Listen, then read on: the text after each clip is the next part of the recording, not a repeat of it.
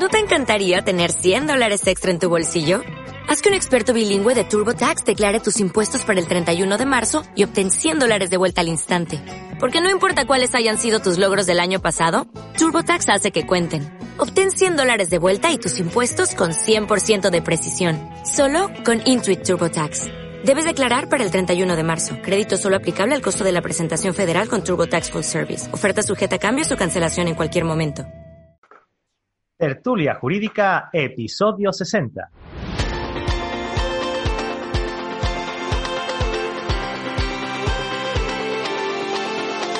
Hola, buenos días y bienvenidos a Tertulia Jurídica, el podcast donde los profesionales del derecho se quitan la toga y comparten su visión sobre el tema de actualidad. Hoy es lunes y como lunes vamos a darle una vuelta al código ontológico, que bueno, que aunque no sepa la audiencia, eh, Cristina, muy buenos días. Buenos días. Llevamos invierno, llevamos invierno un mes por lo menos. Llevamos invierno más de lo que nos gustaría y de lo que estamos acostumbrados, pero la audiencia no lo ha notado, porque como somos buenos trabajadores nos dejamos los deberes hechos, así que bien. hemos tenido vacaciones de grabar, pero no vacaciones, porque aquí el que más y el que menos ha currado, o está currando este mes de agosto. Es un mes de agosto, al menos para mí, muy raro. No quiero entrar en la mm. polémica, pero, hmm. pero... es muy raro porque mm, entre que yo por regla general me voy, me suelo ir de viaje siempre fuera. Y eso, pues claro, te permite desconectar y, y, ya al ser fuera de España suelen ser viajes muy largos que te implica estar varios días fuera y oyendo otra lengua y tal, y ahora este verano, entre que no se puede viajar o no se recomienda tanto viajar, te quedas en, España, oye, que unas vacaciones, chapo las mías, pero mm, claro, entre que son más cortas, que no tienes ese cambio brusco de aire y demás, mm, y que, son al teléfono. Se nota, ¿eh? Se nota el mero hecho de, de, ir al aeropuerto ya, a mí me, a mí me cambia. Este año no he tenido la oportunidad, no hemos tenido, pero bueno, ¿qué le vamos a hacer? Pero bueno. Turismo nacional, dándole. Yo he ido a Cádiz, he estado en Vejer, en toda la zona de Bolonia.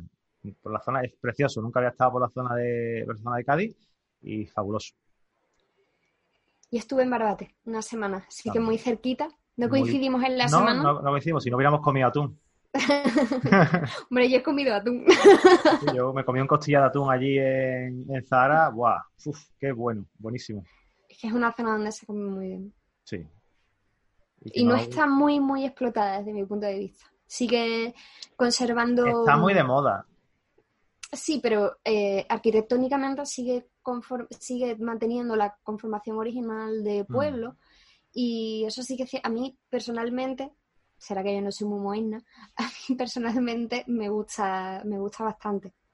Que, el, que el, tú llegues a Barbate o llegues a Zara y se note que aquello es un pueblo, no es una residencia de vacaciones. Sí, como aquel ese que está por la zona de, del Mediterráneo. Sí, sí, por otra zona, por ciudad, de vacaciones, dígame. bueno, aquí en Andalucía tenemos alguna zona mm, también un poquito que parece más una residencia de vacaciones que un pueblo y pierde su configuración original. Hmm. Pero bueno, verás que es que al final los pueblos costeros es lo que tiene cuando, cuando... Sí, que todo el mundo se tiene que ganar pan, hasta el que bueno, el grande. Incluso hay pueblos, hay pueblos de interior que también en verano cuadruplican y quintuplican la, la población porque es que viven cuatro abueletes.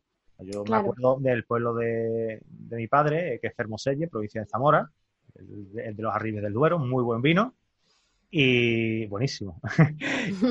y ese pueblo es muy pequeño, pero muy, muy, muy pequeñito y, en invierno es que no va nadie. Ahora en verano, cuando son las fiestas, ahora en agosto, pues se llena de, se llena de gente. ¿Y este año tendréis no fiestas? Yo no suelo ir, la verdad. Me gustaría, ir, me gustaría ir, pero mm, ahí teníamos a mi tía y mi tío, mi tío falleció, mi tía eh, está muy mayor y bueno, ya no... El tiempo esa, y la e, e, esa vinculación, de cuenta que de aquí a, Zamora, o sea, Fermosella está lindando con Portugal por, por Zamora, o sea, está en, el Duero, justo en, la esquina, tiene un castillo precioso. Y bueno, pues cuando tenga hijos, pues iré, pero ahora mismo no, no es el momento. bueno, ¿y verano productivo o improductivo? Eh, productivo, creo. ¿Y tú? No, lo decía por tu libro. Ah, bueno, tú has, tenido, oportunidad de leer algo.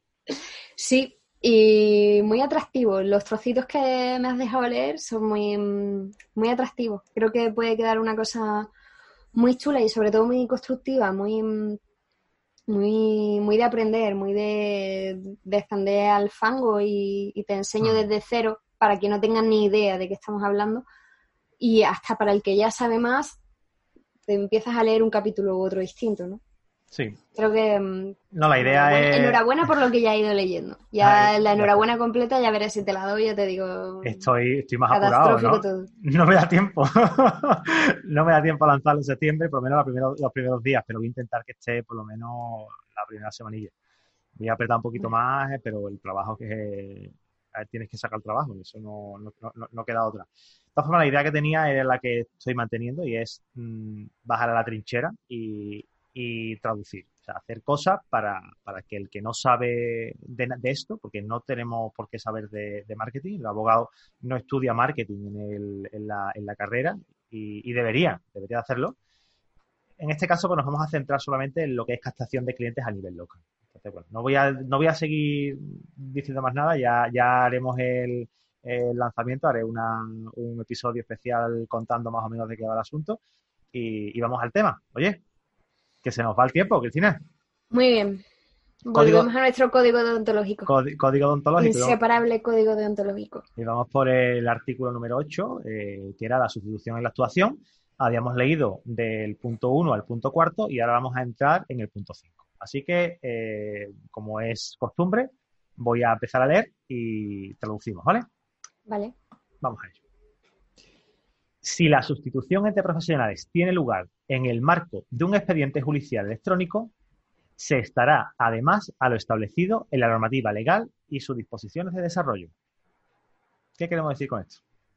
Se está refiriendo a toda la regulación de desarrollo del, del, expediente electrónico, hmm. que creo que no es el momento de entrar a, debatir, pero bueno, tiene una serie de particularidades y eh, lo que está diciendo es que cuando te pidan la venia, si tienes que tramitar algo para con ese expediente electrónico siga funcionando correctamente, también estás obligado a cumplir con eso. No siempre es necesario, depende un poco del tipo de, expediente electrónico y demás, y como de todos modos tampoco está al 100% implantado todavía, todavía, todavía, pues quizá llega el momento en el que sí que nos merezca la pena hablar más en profundidad del expediente electrónico. Pero a día de hoy tenemos un híbrido que presentamos en electrónico y después el juzgado imprime en papel y demás. Y mm, quizás no sea el momento de, de tenernos más en esto. Si Pero es que de, 2016 que se implantó, ¿no? ¿No fue con LexNet? LexNet, desde, desde 2016 sufrimos LexNet. ¿Ya? Gracias por recordármelo. Sí, es una pena. Pero sí, efectivamente, 2016 y, y lo llevamos muy mal, sí. Todo sí. Bueno, pues vamos a correr un Dicen que con esto del COVID, pero no, eh, es una mentirijilla piadosa. Bueno, yo sé que he estado dando problemas, más problemas de la cuenta.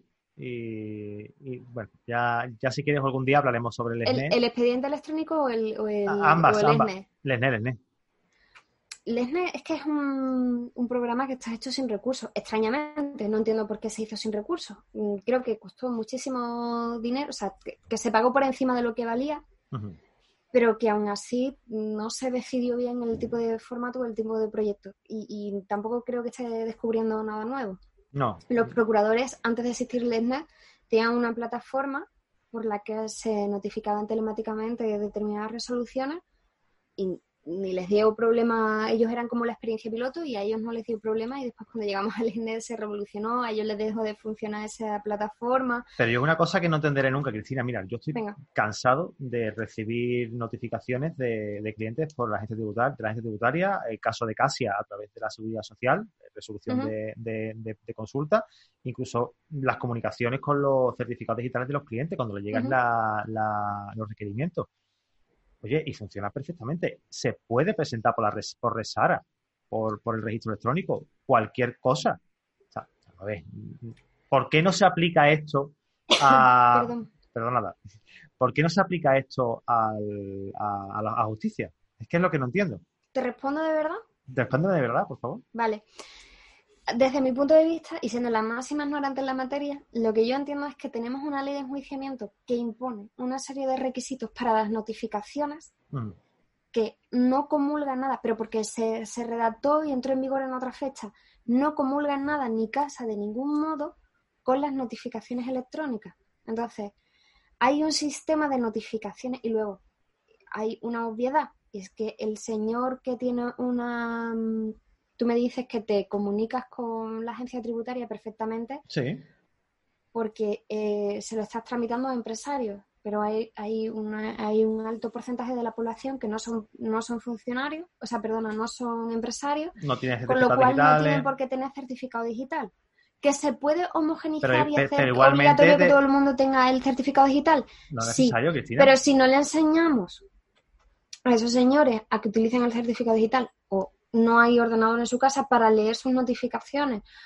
Y luego es que vuelvo a la base, aunque eso se difundiera a, las personas físicas y no solamente porque funciona genial para personas jurídicas, por, lo que estamos comentando, porque es un negocio y Hacienda lo impone como fórmula de, notificación. La ley de enjuiciamiento y especialmente la ley de enjuiciamiento civil, que es de aplicación subsidiaria al resto de jurisdicciones, impone una serie de requisitos para la notificación y un método para notificar las resoluciones que no es compatible con, con, con, ese tipo de... Con ese tipo, pero es más, pero eso se puede modificar, ¿verdad? Si es que lo que estoy hablando es, claro, sí, sí, hacerlo. Sí, se puede modificar. Y, aparte, cuando tú haces un, una putacta, igualmente puedes, puedes autorizar, no hace falta que tengas el certificado digital, puedes a través de la PUDACTA autorizar al, letrado del procurador, igual que lo estás haciendo, para recibir y emitir eh, eh, comunicaciones con respecto a ese procedimiento en general. actualmente el, el APUDACTA electrónico existe y funciona muy bien. Yo he tramitado varios y, las comunicaciones a partir de que el, cliente te emite el certificado, el APUDACTA, funciona muy bien, pero insisto en, lo mismo, a lo mejor soy redundante, no todos los ciudadanos tienen y conocen cómo funciona el sistema de, creo que se llama Apodera, ¿no? No, no, nunca lo he probado. bueno, el sistema de apoderamiento electrónico. Nunca, no todo el mundo... nunca, nunca lo sé, he dicho. nunca lo sé, por si acaso nunca lo sé. nunca lo he sabido. Entonces, funciona muy bien. A partir de ese momento de que el ciudadano te apodera electrónicamente, funciona muy bien. Y todas las comunicaciones se entienden contigo y se funciona a partir de ese momento por LESME y te notifican a ti como representante de esa persona. Eso sí funciona muy bien. Pero volvemos a lo mismo. Exige un previo.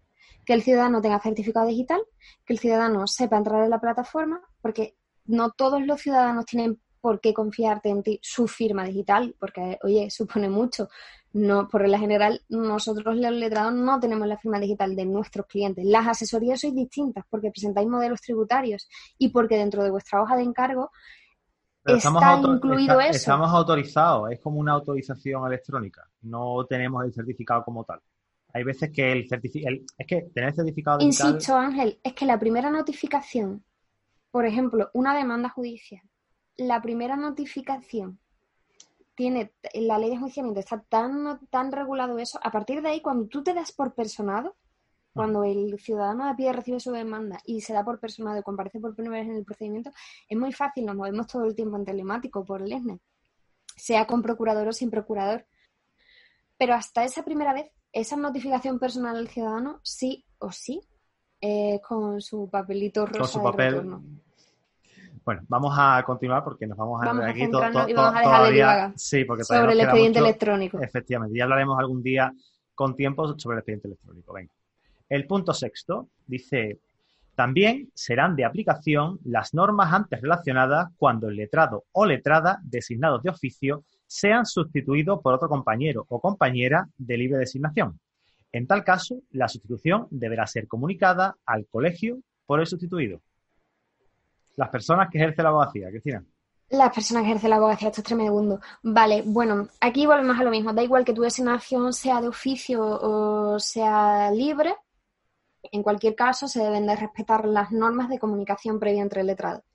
Si hay un letrado que es designado de oficio y va a ser sustituido por uno de libre de designación, porque el, cliente haya venido mejor fortuna o porque haya habido una pérdida de confianza, da igual el motivo. realmente el que motive ese cambio, de dirección letrada a lo que a, efectos de este artículo da igual, el motivo no importa en absoluto. Hmm. La realidad cuál es que ese cambio debe de regir las mismas normas, ese letrado de libre designación al que le llega el cliente y le comenta que quiere cambiar, rige a partir de ahí las mismas normas y, mm, debe de solicitarse la venia y solicitarse la documentación y que no haya distinción, básicamente que no haya ni hay. Ni hay. Realmente no hay distinción no, no, no, no, otro. No, no, pero bueno, lo que viene a recalcar el artículo es que, no exista distinción. que da igual si es oficio. En, en, lo, en, los artículos redundantes que tiene nuestro, nuestro código odontológico.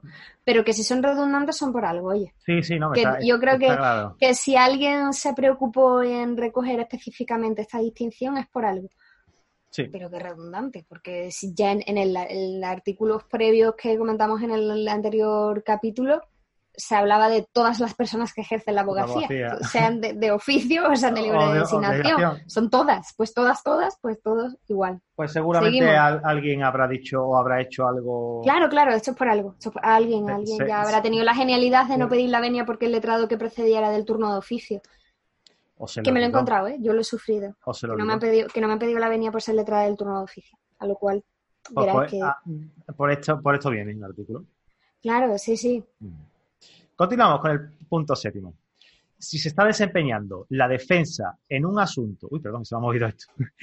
si se está desempeñando la defensa en un asunto que se tramita ante un juzgado o tribunal, podrá comunicársele que se cesa para evitar futuras responsabilidades deberá hacerlo, en todo caso, quien, tras la sustitución, asuma la dirección letrada. Yo esto le voy a dar mi interpretación, que es como esto realmente se lleva a la práctica.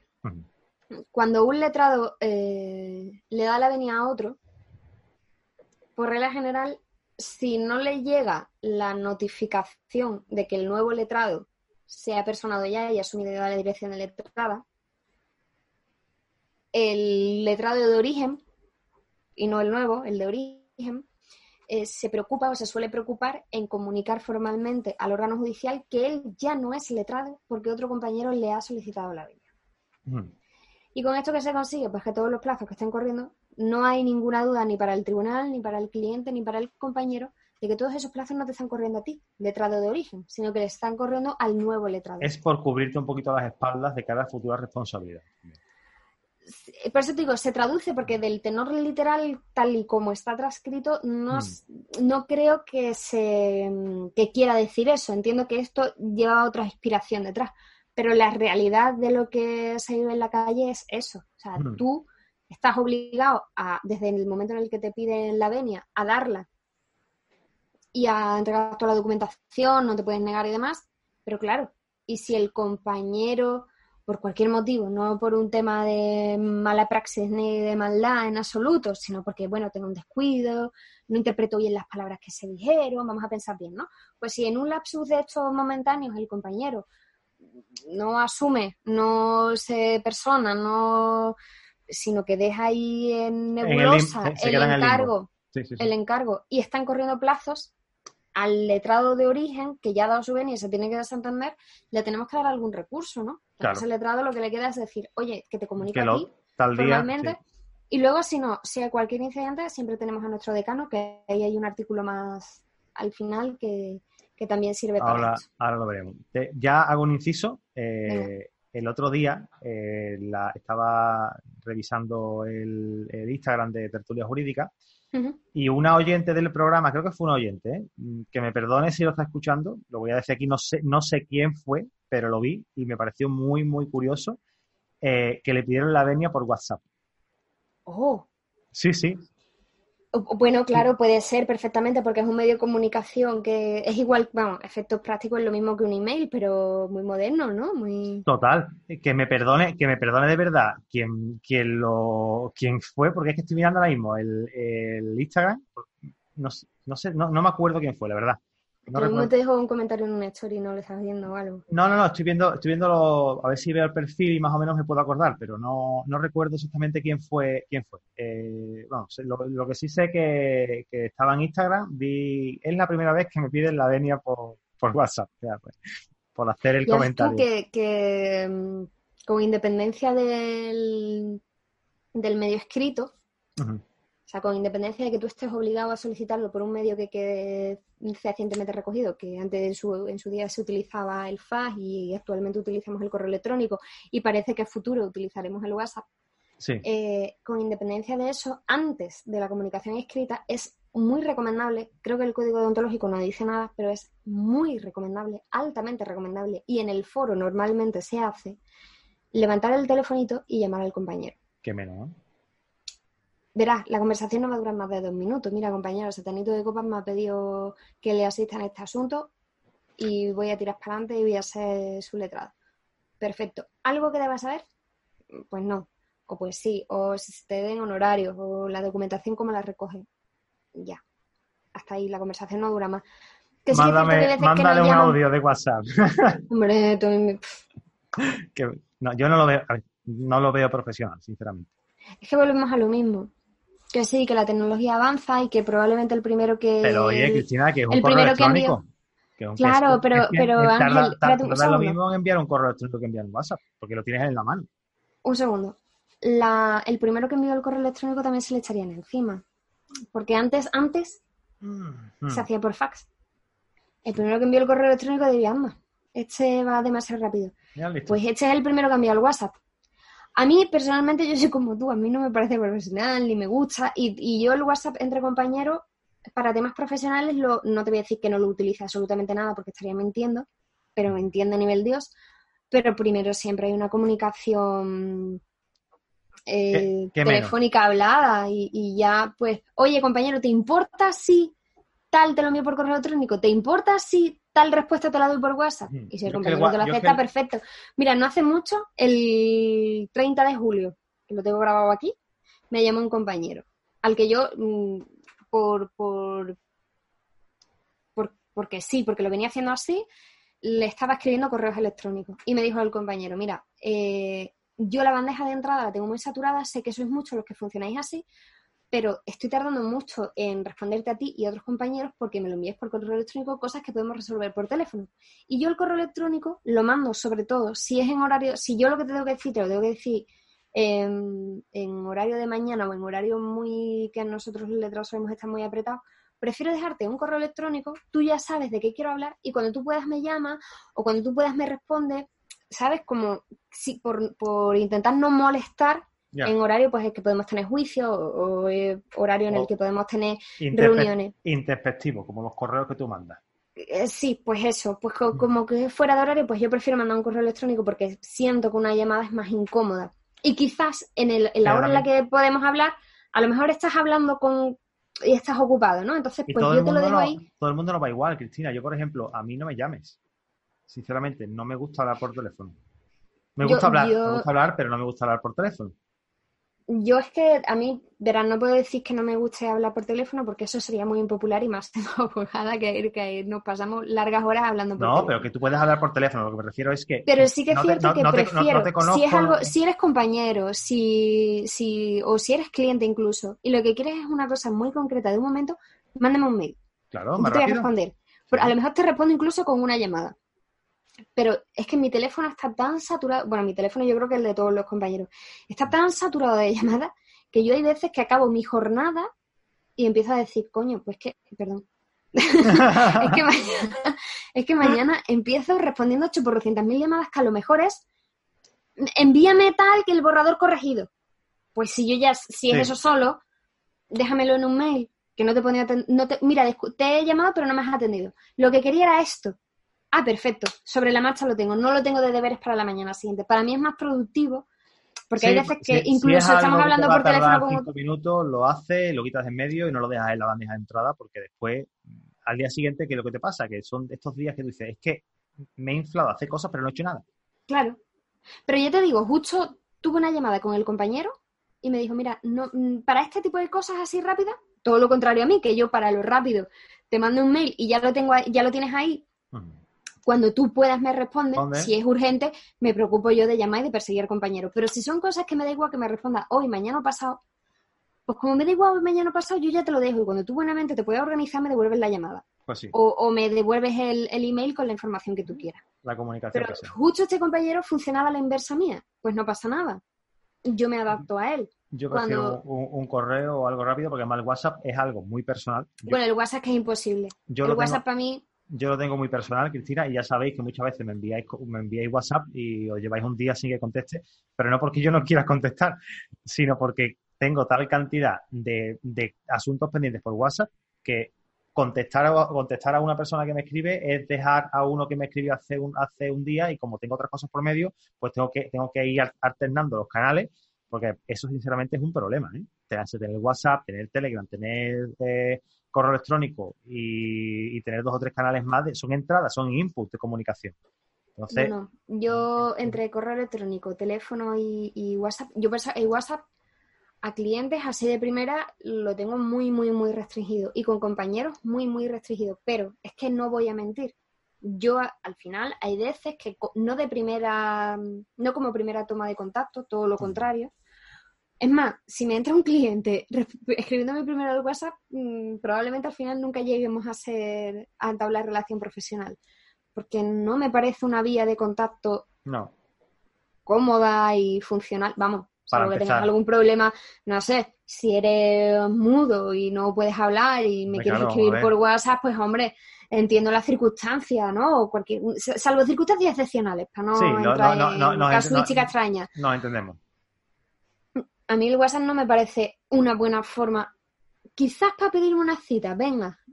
Oye, no te quiero molestar, dame cita para tal día, te miro agenda y tal. Con WhatsApp a las 6 de la mañana, ¿verdad? Te lo compro. Te compro que hay determinadas comunicaciones mm, que vale. Mm, o te ha pasado una cosa muy gorda, pero bueno, no como primera comunicación al, compañero o al cliente. Jamás. Cuando ya sí tengo relación con el compañero, con el cliente, me permito y permito eh, que, determinadas cosas puntuales sean por WhatsApp. Hmm. Es más, yo hay veces que el recordatorio del juicio del, día de antes, dependiendo del tipo de cliente, quizá, por si acaso, también se lo dejo en el WhatsApp. Pero he llamado, he hablado, lo hemos hablado. Claro. Y oye, la dirección, por ejemplo, la dirección de mi despacho. Tú sabes que la dirección de mi despacho es 8%, muy larga. Y además incómoda.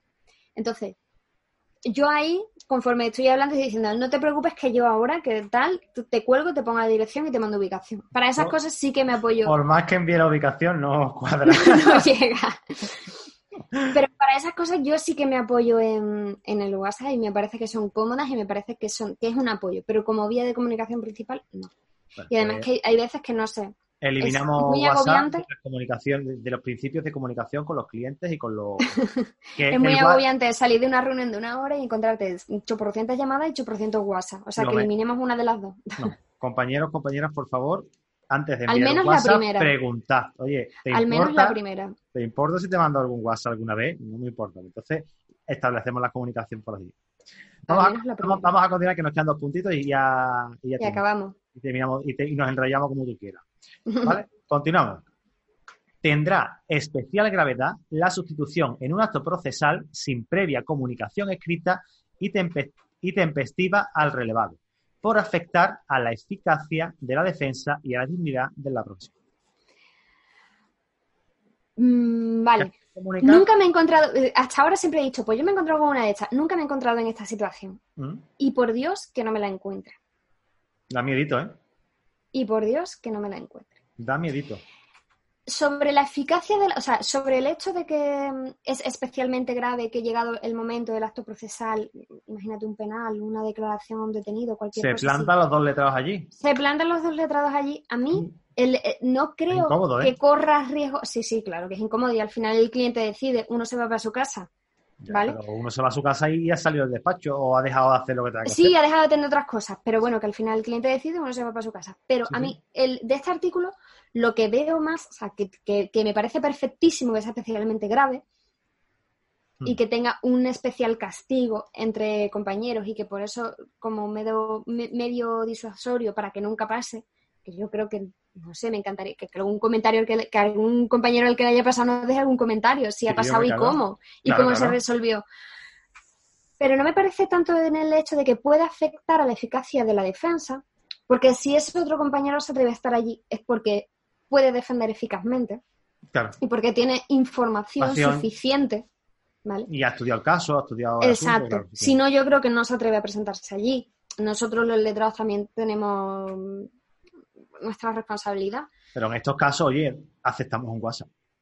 No, si no nos podéis enviar un correo, No, no, yo ahí quiero que me llames. Quiero que me llames y me digas, mira, compañera, no te desplaces. no vayas.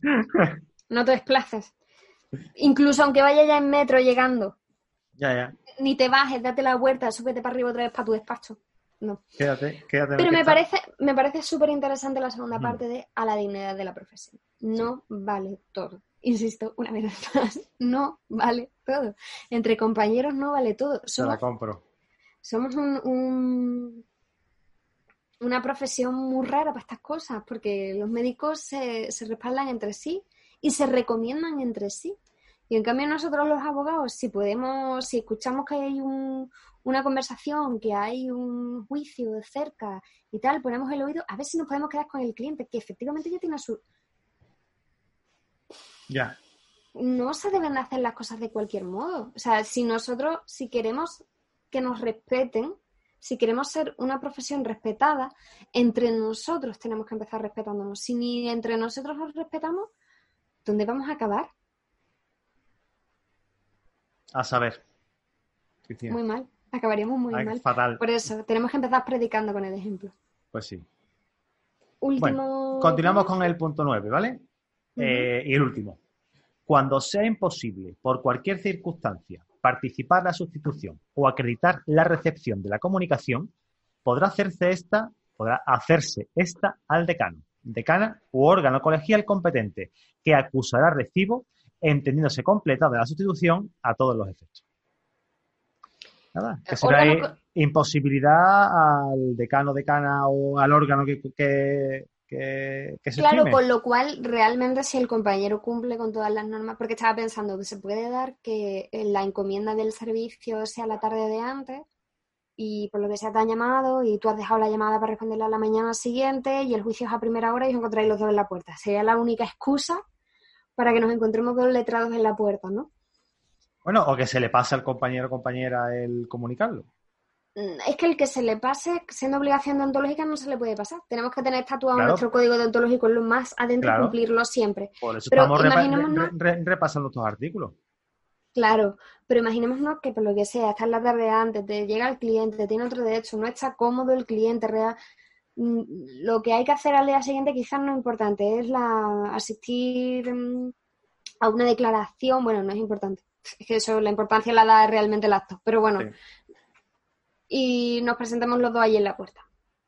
Al menos el compañero, conforme vaya de camino, debería de ir dejando su aviso al decano de, oye, no he podido avisar a la compañera o al compañero, uh la celeridad y la prontitud, al menos cumplo con este trámite de... De comunicación de comunicación. Y, lo acredito, pero bueno, así también debería de haber llamado. Que está feo, que está muy feo. Sí, sí, pero imagina, imagina en el supuesto yo. Pero, este, pero Cristina, que, no, que está el censo. Fija que está el censo. no, pero, pero Ángel, imagina, a ver, imagina que a el, el, encargo se hace la tarde de antes. Estoy poniéndoles el ejemplo más extremo, ¿vale? Sí, sí, a las 8 de la tarde. La vista es mañana a las 9 de la mañana. Perfecto, estás entendiendo perfectamente el no, no Me llama el compañero. No, no, no, se lo coge porque es el teléfono de la oficina, pero ostras, no tienes el censo, no tienes un correo electrónico. Vale, pero me llama el compañero.